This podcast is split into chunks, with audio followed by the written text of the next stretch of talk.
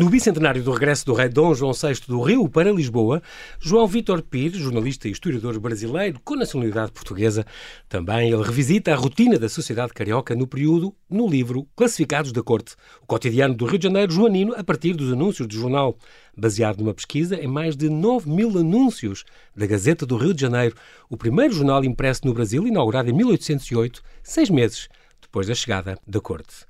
Olá, João Vitor Reis, e bem-ajas por teres aceitado este meu convite. Bem-vindo ao Observador, é um prazer estar contigo. Olá, João, muito obrigado pelo convite, é um prazer estar aqui consigo. Antes de mais, parabéns, fizeste anos nesta segunda-feira.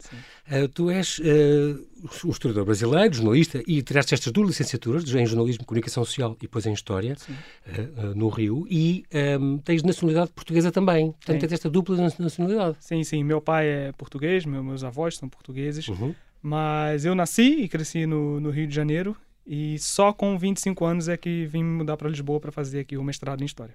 Muito bem, tu nasceste em Petrópolis e depois uh, vieste, vieste estas duas licenciaturas e depois te fizeste um mestrado uh, que acabou recentemente, o ano passado, em História Moderna e Contemporânea aqui no Isqueté, aliás, aqui bem perto do, do Observador. Depois fizeste mais uns acrescentos, jornalismo desportivo, tiveste outras formação, uh, formações em marketing digital, em assessoria de imprensa, porque tu, além da imprensa brasileira, onde foste também tal como disse, jornalista desportivo, foste também assessor de comunicação em duas agências e depois, eh, desde que estás em Portugal também, tens sido jornalista freelancer e ultimamente tens, tens colaborado com a RTB África e Isso, com, exatamente. E muito bem, onde tens tido ao longo da tua vida, tens entrevistado gente, quer na parte do desporto, estou a pensar no, no, Barriquel, no Barriquel, estou a pensar no Rafael Nadal, que está a jogar neste momento, estou a pensar em tanta gente e depois uh, também associaste ao prémio Jabuti, por exemplo, foi das coisas que tu, que tu cobriste também, um prémio que costumo falar muito aqui quando, quando falo de escritores uh, brasileiros. E depois, uh, ultimamente, também tens, mesmo na RTP África, tens tido uma série também de entrevistas com, com o Mário Lúcio, o grande escritor que o Cabo Verdeno, que eu gosto tanto, Sim. a Mara Andrade, o Martim da Vila, o Bossa e si, tanta, tanta gente que tem passado pelas mãos. Tiveste então um, esta edição do autor, que eu tenho aqui nas mãos, este Classificados da Corte, este título principal, então a falar do como é que se vivia no Rio de Janeiro nos tempos de Dom João lá, primeiro como regente e depois já como rei. No prefácio, o historiador Alberto Oliveira Pinto, o próprio especialista na história de Angola, diz que é um livro que se destina ao leitor brasileiro, está sobretudo à venda lá, as pessoas cá podem comprar, sei lá, pela Amazon ou assim, não é? Sim, exatamente. Ou, mas também é um, um, um livro muito apetecido pelo público angolano. Porquê? Certamente, porque vamos lembrar que o Rio de Janeiro, do princípio do século XIX, aquele ali, esse, esse período é o auge do tráfico de escravizados para o Rio de Janeiro. Não podemos esquecer que a cidade do Rio de Janeiro foi, ao longo da história da escravização, o maior porto escravista do mundo.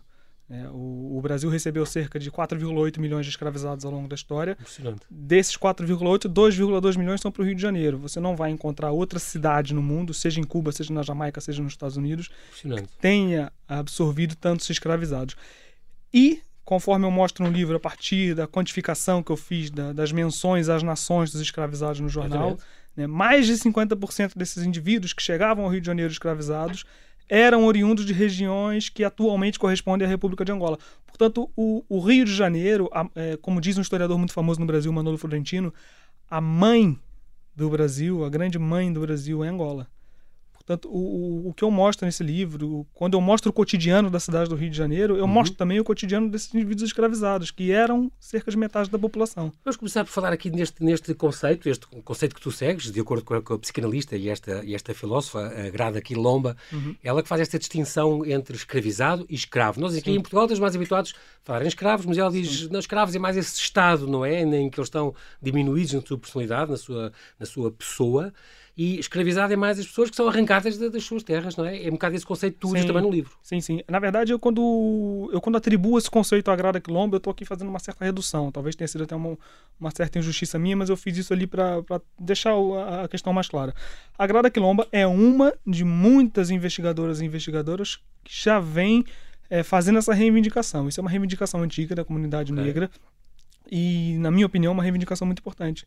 Porque, Distinguir entre o escravo e Porque quando, quando, falamos em escravos, estamos a. Parece que estamos a indicar que eles aceitavam essa condição, que era natural para eles. E não era. Pois. Eles eram escravizados. Eles, eles, Claro. não, eles não nasceram escravos. Eles Claro, foram escravizados pelo sistema. À força, claro. Portanto, claro, eu acho claro que é, é importante fazermos essa distinção e, e eu, seguindo a linha, uma reivindicação já antiga, optei por fazer isso no livro. Muito bem, este livro é uma tese de mestrado, esta tese exatamente de mestrado de- de- deste, deste eh, estudo que tiveste aqui no Isqueté e que saiu em 2020, mas eh, o livro é composto também, é um bocadinho acrescentado, porque a tese tem, tem um limite de páginas, até essa- 100, não é? Sim, exato. E aqui já, já estamos quase com 360 páginas, sim. já com as notas e tudo.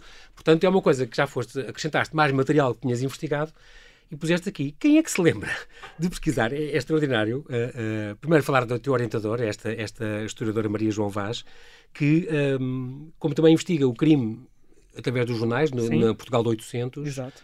percebeu este, este, este teu interesse e quis-te apoiar neste teu estudo, que tu pegaste em todas as edições deste jornal, desta Gazeta do Rio de Janeiro, eh, e, que era um jornal que apareceu, o primeiro, impresso no, no, no- Brasil, ehm, que ainda por cima tinha quatro páginas, se não me engano. Quatro páginas, sim. páginas. Sim. Uma, uma delas, em geral, uma, uma delas era só feita com estes anúncios, estes classificados. Sim, no, ini- no início, quando, quando o jornal começa a circular no Rio de Janeiro, aqui também é importante lembrarmos que no Brasil muitas pessoas me questionam sobre isso. Ah, mas a Gazeta do Rio de Janeiro não foi o primeiro jornal da história do Brasil.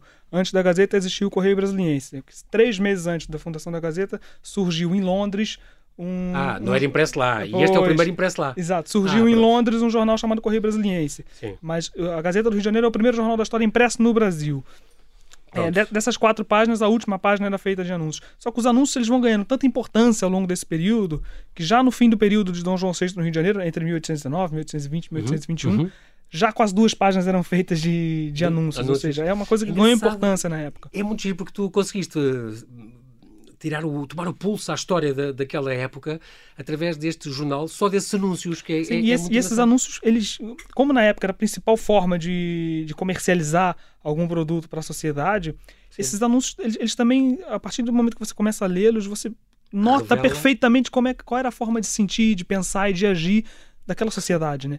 Então é, é muito curioso. Eu, eu costumo dizer que esses anúncios eles são certamente o primeiro rascunho da história. Você está ali lendo o primeiro rascunho da história desse período. No fundo, portanto, analisaste 9.211 anúncios 1211. de sim. todas as 1.610 edições. Exatamente. É impressionante. Que circulavam no, no Rio de Janeiro às quartas e aos sábados. Este, este- Pois já no fim, no fim do período já era as, a- as terças, quintas e sábados. Ou seja, o jornal ficou tão importante que ele passou a ser trissemanal. Trissemanal em vez de bissemanal. Muito bem. Ele circulou até ao fim do ano de 1822, três meses após a independência. E depois aí foi substituído pelo Diário do Governo. Muito bem. Este jornal é muito importante porque eh, teve mais de 100 edições eh, anuais. Eh, tinha um preço módico, como tu dizes, mas muitas vezes o jornal era lido em voz alta nos lugares públicos. Sim, sim. Nem, nem toda a gente era letrada, nem toda a gente sabia ler. E, portanto, muitas, eram lidos nos botequins e naquelas coisas, as pessoas eh, percebiam de que. Por isso é que é tão difícil você medir o alcance desse jornal. porque- mas também era impresso na, na- na impressão régia, Sim. passa a redundância. E, portanto, era colaboracionista, era um um bocadinho o que o governo deixava, era o jornal estatal, o que o governo deixava passar. Sem dúvida nenhuma. Portanto, mas tu também recorreste a outras, a outras fontes eh, para, para conseguir fazer isto. Esta tua pesquisa, eh, um, viajantes, habitantes que lá moravam, o, o padre Perereca, conhecido. Sim, o grande padre Perereca, sim, e outras, outras fontes da época, alguns, alguns viajantes que estiveram no Rio de Janeiro, mas não só, também romances, né, fontes literárias. Ok. né, o próprio Joaquim Manuel de Macedo, que escreveu o romance A Moreninha, Manuel Antônio de Almeida, que escreveu Memórias do Sargento de Milícias, que é um romance que se passa no período joanino. Essas fontes literárias também Também mostram muito sobre, o sobre o período, sim, sim, sim, sim. Muito bem. Então, você fazendo, cotejar essas documentações é muito importante, sem dúvida nenhuma. Havia três setores comerciais que fizeram crescer o Rio durante este período. O imobiliário, Uhum. com a parte dos transportes que tu acrescentas. O, o setor livreiro, havia 20 livreiros na- de, de loja na cidade. Mas pronto, Eu quantifiquei 20 a partir dos anúncios, certamente existiram mais. e se calhar é um Sim. comércio mais dirigido às elites e aos estrangeiros, não é? Sem dúvida nenhuma, eram os letrados. E o comércio negreiro. Portanto, para a elite carioca, ter casas escravizados e livros era a trinca, ideal, ideal. para ter uma, uma vida confortável, Uma segundo, vida, uma vida segundo a como um nobre. É muito engraçado. Ah, ah, vou dar aqui um exemplo. Quem quiser comprar, está lá escrito, quem quiser comprar uma casa com jardim cavalariço, situada no caminho de São Cristóvão e própria para uma família numerosa, fale com João Lucock, no 35 da Rua do Ouvidor. Depois, não sei o que, nananã. João Luca, que inclusive foi um viajante inglês que escreveu um livro sobre o cotidiano da cidade do Rio de Janeiro, Ah, pronto. que é uma das minhas fontes da época que eu uso nesse livro. João Luca Por exemplo, o João Luca, que é a única fonte que nós temos para indicar qual era a população do Rio de Janeiro em 1808. Ok, tu tens uma série de tabelas no teu livro que Ele contabilizou também. visualmente. As lojas, as tabelas. É contabilizou é mais ou menos a sociedade e estimou em 50 mil a população em 1808. Há outra coisa muito engraçada que havia uma lei que dizia que as pessoas não podiam ter mais do que uma casa. Quando depois chega a, a, depois que a toda, corte chega, a corte e, e, não sei quantas dezenas de navios com milhares de pessoas. Uh, eu te falas também disso, é muito curioso esta, esta transposição de, de Lisboa para lá. Um, quando chega à cor também, há, havia, intimaram-se os proprietários inquilinos, que ocupavam as melhores casas, a largar a mão delas aos fidalgos e mais senhoras da comitiva real, ordenando, Sim. estou a ler, que se fixassem nesses prédios editais para o despejo sumário, contendo as iniciais PR, Príncipe Regente. Mas claro, que a ironia popular logo Ponha-se na rua. Ponha... Imediatamente converteu o PR em ponha-se na rua. É. A historiografia tem debatido é, qual foi o número de pessoas que se transferiu para o Rio de Janeiro junto com a corte portuguesa. Né? Há, há documentos que falam até em 18 mil é, portugueses que foram com a corte, há outros documentos é, que falam em 6 mil. Portanto, o que sabemos é que entre Sim. 6 mil e entre 18 mil foram para o Rio de Janeiro. Exatamente. Seja o número mais baixo, seja o número mais alto, é, é, mu é, muita Exatamente. gente para Entre 1808 e 1821, quando teve lá a corte, a população da cidade aumentou para o dobro, de repente. Tinham sempre aí à volta de uns, de uns 50 e tal mil, passaram sim. a 112 mil e ah, tal. 112 mil, sim. É, é, impressionante, mas foi também com a presença da corte lá que, que, que o Dom João, o, primeiro o príncipe regente Dom João e depois o rei Dom João VI, eh, pôs, instituiu o Jardim Botânico e, e, o Banco do Brasil e a Biblioteca Nacional e o Museu Real, a Real Academia Militar, a Fisicatura Mor, que era onde se tratavam de tudo, que eram as vacinações contra a varíola e contra... Todas as questões relacionadas à saúde, exatamente. Muito engraçado. É, é muito giro porque uh, também tu falas aqui, e eu achei isto extraordinário, quando foi a, a, a, a Biblioteca Real, que ficou na, nas praias de Belém e, seguiu depois estes 100 mil livros. Esqueceram? É impressionante. Depois foi. Há o romance da Cristina Norton a falar exatamente isso, o guardião, o guardião dos livros. Um, e depois a Gazeta, de, o jornal chegou no dia a seguir à partida das naus, cá está a expressão que nós temos cá muito, que é ver, ficar a ver navios. A ver, também usamos no Brasil. Exatamente, a ver mesma coisa. Sim. Vem nesta, quando tu aqui descreves, o militar francês Jean Andoche Junot chegou a Lisboa com o seu exército, no dia a seguir a, a, a ter partida toda esta, esta partida das oito naus, as três fragatas, os dois brigos, e então a Gazeta de Lisboa publicou, poucos dias depois, um cartaz espalhado pelo exército francês na cidade a pedir a compreensão da população portuguesa para a invasão francesa. Sim. Isto é lindo. Este edital foi publicado em francês e em português no periódico Lisboeta diz assim: Habitantes de Lisboa, o meu exército vai entrar na vossa cidade. Eu vim salvar o vosso porto e o vosso príncipe da influência maligna da Inglaterra. Morador de Lisboa, vivei sossegados em vossas casas. Não receeis coisa alguma do meu exército nem de mim. Somente os nossos inimigos e os malvados devem temer-nos. O grande Napoleão, meu amo, envia-me para vos proteger. Eu vos protegerei. Junot. Isto é, é Sabe, uma, uma, das minhas, um dos meus desafios que eu pretendo abraçar agora é tentar estudar os jornais aqui de Portugal durante Boa. o exílio de Dom João, digamos Isso assim. é que tu fixaste em Lisboa, ainda isso, bem? Isso, exato. Muito bem, isso é muito curioso para agora fazer o contraponto. Isso, exatamente. Muito exatamente. bem. Um, portanto, a Gazeta, do, estamos a falar da Gazeta do Rio de Janeiro, onde te baseaste, uh, é muito importante. Tens vários, 11 capítulos que falam de várias coisas, como se vivia, as casas que se vendiam e compravam, as lojas que havia, tudo. É muito completo este estudo, muito, muito curioso. E Falas muito destes escravizados, então, desde 9 mil e tal anúncios, 1.400 falam uh, de, de, escravos. E, portanto, de tudo, os preços que se, que, da comercialização, os que fugiam e como é que se podiam, as alvíceras que estavam, se alguém os cap Exato. capturasse. Basicamente, esses anúncios dos relacionados ao processo de escravização, eles podem ser divididos em dois blocos, né? Aos anúncios que pretendiam vender um indivíduo ou os anúncios que pretendiam é, que um senhor branco publicava para encontrar um indivíduo escravizado que fugiu. Exatamente. Esses anúncios especificamente são muito ricos. São anúncios que contêm muitas linhas e descrições riquíssimas, não só sobre o perfil desses indivíduos, como do cotidiano deles. Por exemplo, os anúncios, há muitos anúncios que indicam que os indivíduos escravizados fugiam ao ir aos chafarizes. Né? Porque um, um, uma prática natural dos indivíduos escravizados era ir buscar água nos chafarizes. Claro. Como as, as, casas não tinham canalização, enfim, uhum. tinham que ir buscar água nos chafarizes para levar para as casas. E nota-se pelos anúncios que. Aí conversavam uns com os outros. Exato. Era, era nessa sociabilização dos indivíduos ali nos chafarizes que surgiam. Organizavam as, organizavam as, as, fugas. as fugas. Vamos lembrar que eles, os indivíduos escravizados entre si, naturalmente não falavam a língua portuguesa. Quando eles vinham, por exemplo, de regiões como Angola, suas línguas não Bantu. são português. Falavam Kimundo, Kikongo, Chokwe. As línguas bantus, Sim, exatamente. É, é, na chegada ao Brasil que vão ser obrigados a falar a língua portuguesa. Esse processo gera feridas até hoje na sociedade. É né? engraçado que tem estes nomes escravizados. Havia os boçais, que eram os que não falavam sequer a língua. É, recém, digamos que os boçais eram os recém-chegados que ainda não estavam aculturados, né? ainda não falavam a língua okay. portuguesa. E os ladinos já eram os, ladinos já falavam os que já falavam, já conseguiam Os crioulos já eram nascidos no continente americano.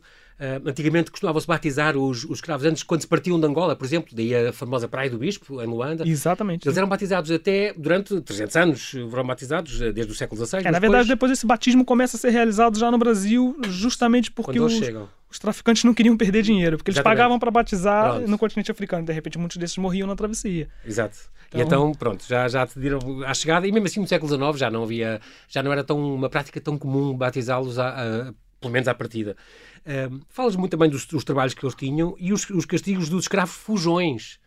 Era, era, engraçado, vou ler o um anúncio. A 15 de agosto fugia um preto alto e magro, apontava-lhe a barba, tinha olhos pequenos e vermelhos, focinhudo, com um sinal de ferida na canela. E o, o, o, é do Padre Passos, capelão da Fortaleza de São João. Os padres Sim. também tinham muitos escravos. Os também. Toda a sociedade tinha. Sim, toda é? a sociedade tinha. E, e... comerciavam-se em qualquer loja, é incrível. Sim, sim, qualquer loja, em qualquer local, seja nas boticas, seja até, você nota anúncios que, que vendiam escravizados até em dependências da Santa Casa da Misericórdia.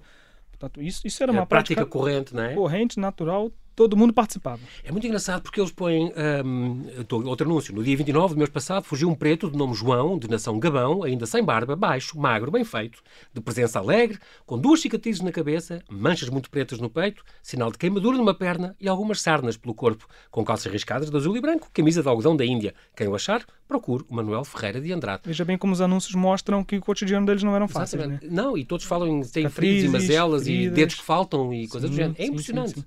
E depois os denunciantes aumentavam o valor da recompensa caso o capturador fosse ele próprio um cativo. Sim, porque isso era uma forma de Comprarem incentivar a... que os indivíduos escravizados também procurassem os fugitivos, porque era uma forma de incentivar que eles comprassem suas alforrias. Uma alforria não era barata na época. Para eles ficarem é. livres, tinham de, eles tinham que se comprar eles próprios. Eles próprios, comprar eles próprios. E não existia um valor estabelecido para isso. A, a, lei da época, ah, que no sim. caso eram as ordenações filipinas, pouco falava sobre a alforria. Portanto, esses okay. indivíduos, eles dependiam da boa vontade dos, dos seus senhores, que iam estabelecer qual era o valor. Eu consigo, assim, algumas documentações mostram valores né, de alforria. Uma alforria poderia custar, por exemplo, 200 mil réis. Né? Corresponde a, em, em, euros? A... Em, vamos falar, 200 mil réis são cerca de 20 mil reais. É, mas isso é uma estimativa muito arriscada. Sim. 20 mil reais, mas... estamos falando aí de 4 mil euros. Agora, um, eu como, como notei, anotei todos os preços de um indivíduo, um indivíduo escravizado custava em média 155 mil reais. Ou seja, uma alforria custava mais caro do que, o, do que o próprio preço deles. Exatamente. E depois alugavam-se também, escravizados podiam-se alugar. Sim, para... podiam-se alugar para obras, principalmente, que era, era muito corrente. Fala também do ferro ao pescoço, da, das marcas que eles mandavam marcá-los com... com... É, é, era são, são, são, os castigos pela, pelas fugas, né? O ferro Tinham... ao pescoço era um deles. Podia, inclusive, a lei, a ordenação filipina, uhum. autorizava, caso um escravo fosse reincidente na fuga, poderia cortar a orelha. Pois era, havia, havia essa lei. É, é impressionante. havia uma garantia de devolução. Qualquer pessoa que comprar algum escravo doente de tal enfermidade que lhe tolha que lhe tolhe servir-se dele, poderá injetá-lo a quem lhe vendeu, provando que já era doente e tal. E, portanto, dentro de seis meses. Quer dizer, tinha um prazo de garantia de seis meses. Um Isso é nada mais, nada menos do que a reificação do, do, dos indivíduos, né? a Obje, objetificação deles. Eram, Eles eram produtos. Eram coisifical, exatamente, Sim. completamente. Eram produtos. Também o teu livro fala, depois, de uma parte muito curiosa, nós estamos quase a terminar, que é a questão do curande, de, um capítulo, o capítulo décimo, o penúltimo, que diz do curandeirismo à medicina científica. É muito engraçado, porque houve, decorreu nesta altura a, a grande campanha de vacinação contra a varíola, contra a, varíola, a partir sim. de 1804. Já o Brasil dava uh, e depois os, os, escravizados eram das primeiras comunidades que foram, foram exatamente vacinadas. Sim, a própria Gazeta do Rio de Janeiro, o jornal, publicou estatísticas né, de, de quem, quem, foram os indivíduos escravizados na cidade. Entre 1811 e 1820 foram 20 mil pessoas escravizadas, é, 20 mil pessoas vacinadas contra a varíola. Não, 20 mil pessoas no total. Ah, ok. 20 mil pessoas vacinadas e 64% é, indivíduos escravizados. Ou seja, esses eram que não tinham opção, não tinham escolha pediam para ser vacinados, tinham que ser vacinados. Porque existia muito o receio esta... contra. Como há hoje em dia, em algumas pessoas. Havia esta ideia, como eles vinham de fora, eles é que traziam a doença. Eles é que traziam a doença. Mas a população também tinha muito receio em se vacinar. Um, da, um dos medos da população em, em tomar a vacina era pegar sífilis. Que depois ah, a própria ciência veio a comprovar que realmente a vacina contra a varíola poderia fazer essa transmissão da sífilis, que era uma outra doença muito presente nessa altura. Exatamente. É. Olha, por, por exemplo, o, do, o, Dom João já tinha perdido o irmão mais velho, o Dom José, que tinha contraído a, a varíola, varíola sim, uns, sim. uns, anos antes. Portanto, eles eram, a maior parte dos vacinados eram muito eram escravizados também, mas também porque convenhamos, eh, os donos deles também queriam que a mercadoria tivesse Sem boa, dúvida nenhuma. É uma, forma, é uma forma de valorizar o produto. E... e muitos nos anúncios dizem sem bexigas ou já vacinado. Sim, ou... sim, porque a partir do momento que você está anunciando a venda de um indivíduo escravizado e você diz que ele já está vacinado ou que ele já tem as marcas da bexiga, ou seja, ele já teve a doença e superou, Isso Pronto. era uma comprovação de que, Claro. olha, o meu indivíduo está saudável, ele não vai morrer nos próximos anos, pode comprar sem, com segurança. Isso era, era uma espécie de selo de qualidade para o produto. É, é péssimo dizermos isso, mas era, é a realidade da época. Exatamente. Uh, passas por todos estes, estes, todo este levantamento que tu fizeste. Uh, a terminar, João, tu, tu deixa, dizes que na, na- na- introdução que há muitas questões que ficaram ao mesmo em aberto. Tu tens muito material para fazer, se quiseres, outra, outra obra sobre isto com outros assuntos. Há muita, eu, quando li essas 9.000, 9.211 anúncios da Gazeta do Rio de Janeiro, eu, eu, eu fiz a pesquisa sobre o meu olhar, mas eu sei que há muitas coisas que eu poderia ter investigado a partir desses anúncios que não fiz. É. Fica inclusive a dica para caso alguém queira, queira investigar. Há uma coisa muito interessante que você pode estudar a partir dos anúncios da Gazeta que eu não fiz. Que, por exemplo, quais eram as vestimentas desses indivíduos escravizados? Há muitos anúncios que, que, que descrevem a, Descreve. a vestimenta dos indivíduos. Exatamente. Eu, o, o meu estudo não foi por aí. Claro. Mas se alguém, eh, algum investigador algum Pegar, tiver interesse em, em- estudar a vestimenta, que, aliás é, um, é, um, é uma parte da, historiogra- da historiografia que está em aberto. Há poucos estudos sobre que roupas usavam os indivíduos escravizados. E os anúncios da Gazeta do Rio de Janeiro são uma fonte importantíssima para isso. Mas aqui é muito uh, importante e muito atual este levantamento que tu fizeste, João, muito bem feito. Um, tenho que dar os parabéns por este trabalho, exaustivo Obrigado. fizeste todos. É preciso dizer que tu não, não tiveste que ir à hemeroteca no Rio, nem ao Real Gabinete de Leitura, porque está Ai, tudo digitalizado, Graças não é? a Deus o Brasil está muito avançado em relação a isso e temos toda, a- o acervo da A Gazeta do edição. Rio de Janeiro digitalizado. Muitos originais da Gazeta do Rio de Janeiro estão depositados aqui no Palácio Nacional da Ajuda em Lisboa. Vale, vale, vale dizer isso. então, uh, sim, ver isso e, e sim, é, um- é uma relíquia, com certeza. Fica também esta ideia que, e esperemos agora que tu la- lança o teu próprio. Como é que é? Vais investigar agora os jornais de cá. Sim, isso vai ser a partida. A partida vai ser a minha investigação de doutoramento aqui. Acho muito bem, pronto. Então, já estás, vais lançar mãos ao doutoramento. Logo depois isto estiver a sair, prometes voltar. João, Sim. Nós não temos tempo para mais, mas quero-te agradecer, eh, João Vitor Pires, pela tua disponibilidade em vir ao Observador, em falar connosco.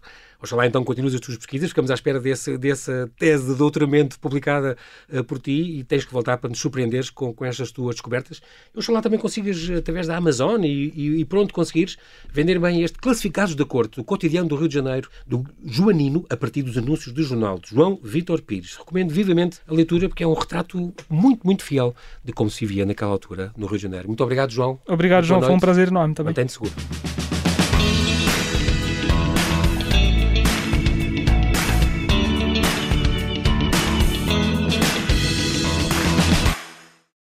Obrigada por ter ouvido este podcast. Se gostou, pode subscrevê-lo, pode partilhá-lo e também pode ouvir a Rádio Observador online em 98.7 em Lisboa e em 98.4 no Porto.